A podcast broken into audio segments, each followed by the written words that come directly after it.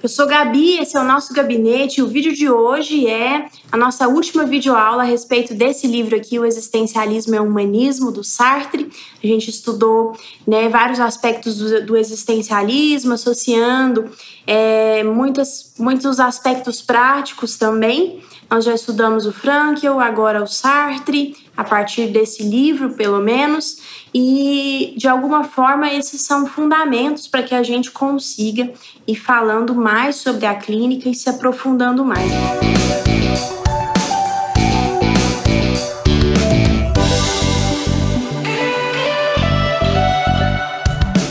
Uma sugestão que eu te dou né? E dou sempre em supervisão essa sugestão, dou sempre para os meus alunos essa sugestão, é que às vezes a gente é apressado demais em passar pelas palavras, né? A gente é apressado demais em passar por um texto, apressado demais em passar por um vídeo, por uma videoaula. Você sentou aí para estudar e tem um mundo te chamando.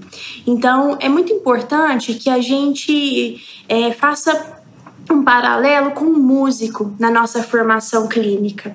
Um músico, ele pega a partitura e ele não toca uma única vez, né? O músico pega a partitura e toca repetidas vezes. E isso é que faz o músico ficar bom, a repetição, né?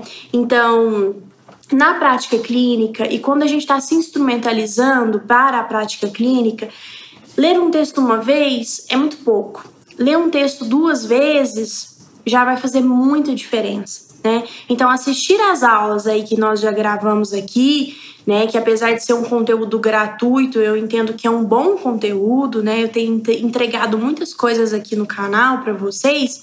É, e entregado de uma forma muito direta, né, com mais facilidades. Então, assista mais de uma vez, isso vai fazer diferença na sua, na sua captação de informações, isso vai fazer diferença né, na forma como você vai conseguir apreender esse conteúdo. E lembre-se disso: a gente senta para estudar um texto, a gente senta para assistir uma aula.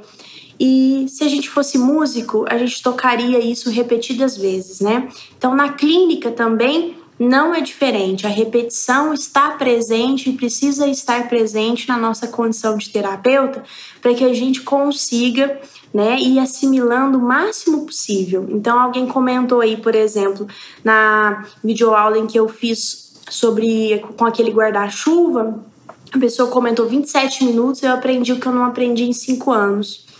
É, quanto tempo será que eu gastei para conseguir ensinar em 27 minutos, fazer um bom resumo em 27 minutos, né? Tão objetivo. É, isso é isso é repetição. É a repetição que, que me permite chegar nesse resumo, é a repetição que me permite a objetividade, né? Então fica essa sugestão para você aqui, porque vai fazer muita diferença, né? Na tendo dito isso, vamos vamos falar aqui diretamente sobre o livro. Né? Como eu disse, esse livro é uma transcrição de uma, de uma palestra, de uma conferência, né, na verdade. E o Sartre, ele, ele começa dizendo que vai fazer algumas defesas. Um ponto importante é uma confusão de que o existencialismo ele é ele é anti religiosidade, né? Que o existencialismo ele é ele é ateísta, né? É, ele carrega essa porção do ateísmo. É claro que muitos existencialistas eles eram ateus, mas nem todos os existencialistas eram ateus. Inclusive, se a gente vai pegar o Kierkegaard, que nós já estudamos aqui na primeira videoaula a respeito do Sartre, ele é uma influência por Sartre. E o Kierkegaard é, lança fundamentos para o movimento existencialista. Então, o Kierkegaard não é um existencialista porque ele não está dentro do movimento. Ele é o pai dos existencialistas, né, digamos assim. E ele era cristão, muito religioso, né? E a religiosidade apareceu na filosofia dele. Então, o existencialismo não é, é necessariamente é, contrário e rival da religiosidade. O que vai depender, claro, é no formato como essa religiosidade se apresenta, né? E no final do livro, Sartre vai dizer o seguinte, olha que interessante, né? O homem precisa encontrar-se ele próprio. E convencer-se de que nada poderá salvá-lo de si mesmo, mesmo que houvesse uma prova incontestável da existência de Deus. Então, esse ponto aqui é muito importante, né? E ele guarda para o final para dizer que, ainda que houvesse um Deus, a gente teria que dar conta da nossa vida, ainda que diante desse Deus, do sagrado, não é? Então, isso nos, remete à noção de escolhas responsáveis. Escolhas responsáveis, né? De dar conta de si a partir dessas escolhas responsáveis. E aí a gente tem uma infinidade de pessoas possíveis né, para a gente estudar, para a gente ler. E com, fazendo uma conversa com a clínica, é muito importante o terapeuta se posicionar não no sentido de retirar a religião né, do cliente, mas no sentido de ampliar essa conversa, essa, essa, essa crença religiosa, assim como outras crenças na nossa vida, aprisiona ou liberta. Como que você chega a essa noção, né? Quem te falou isso? É, será que só existe essa forma de se relacionar com Deus e com o sagrado? Será que só existe essa possibilidade de se pensar a Bíblia Sagrada? Será que só existe esse formato de fé dentro da sua fé, da sua religiosidade? Será que só existe esse formato de fé? E também uma conversa muito importante, eu estava ampliando né, com uma cliente a possibilidade de se pensar aquele trecho, negar-se a si mesmo, né, falando é, do evangelho, e aí essa cliente me contando algumas coisas que ela pensava, eu vou questionando para poder ampliar, e a gente chega a essa noção. Negar-se a si mesmo é abrir mão da sexualidade. Negar-se a si mesmo, que na Bíblia Sagrada está dizendo, é abrir mão da homossexualidade. Negar-se a si mesmo é o quê? E aí ela vai chegando a uma percepção muito interessante de que sempre fizeram um recorte de que seria ali negar-se as questões da sexualidade dela, né? Que caberia ali, não era só isso, mas que era também negar as questões da sexualidade né? Então, nesse ponto específico, faz muita diferença a gente ir ampliando e ir pensando outras possibilidades a respeito dessas palavras, a respeito das próprias palavras de Jesus, que é uma pessoa tão importante para ela. Então, a minha questão na terapia não é uma doutrinação, não é uma doutrinação religiosa, é unicamente poder pensar essas crenças né? Poder pensar e repensar a respeito dessa manifestação religiosa que é tão importante para o meu cliente. Então, voltando aqui para a teoria propriamente, o Sartre vai dizer: para mim, né, para nós não faz muita diferença se Deus existe ou não, né? E a, o ponto não é esse, o ponto é que ele apresenta uma outra noção. Se Deus existe, ainda que Deus exista, o homem precisa dar conta de si diante esse Deus. Ele é lançado ao mundo. Ele é lançado e ele vai precisar dar conta de si, das suas escolhas, das suas questões, né, diante desse Deus.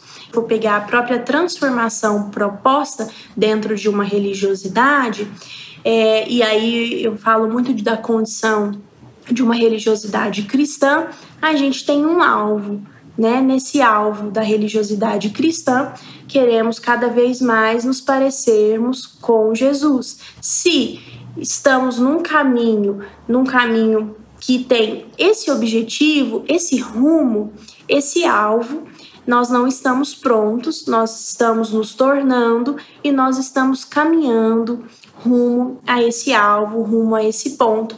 Né? Aqui seria mais uma possibilidade de pensarmos o existencialismo dentro do cristianismo.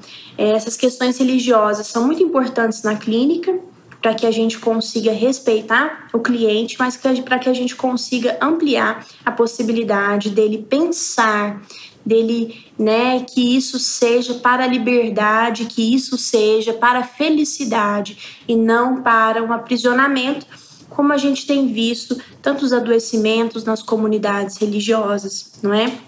Então, eu queria deixar aqui uma sugestão importantíssima para você, que é assista, vou deixar o link aqui a live que eu fiz com o padre Eduardo César, aqui de Uberlândia, ele vai trazendo vários aspectos novos para a gente poder e existencialistas para a gente poder pensar a religiosidade. E te falo isso e porque nós, como terapeutas, precisamos nos instrumentalizar no discurso para respeitarmos a religiosidade do cliente, porque é um cliente extremamente religioso pode se sentir ameaçado, desrespeitado, né? E é importante quando ele disser e contar do sofrimento dele da captura, não basta só você dizer para ele assim: não, você pode escolher o que você quiser, não, você precisa encarar a sua liberdade. Não basta você dizer isso.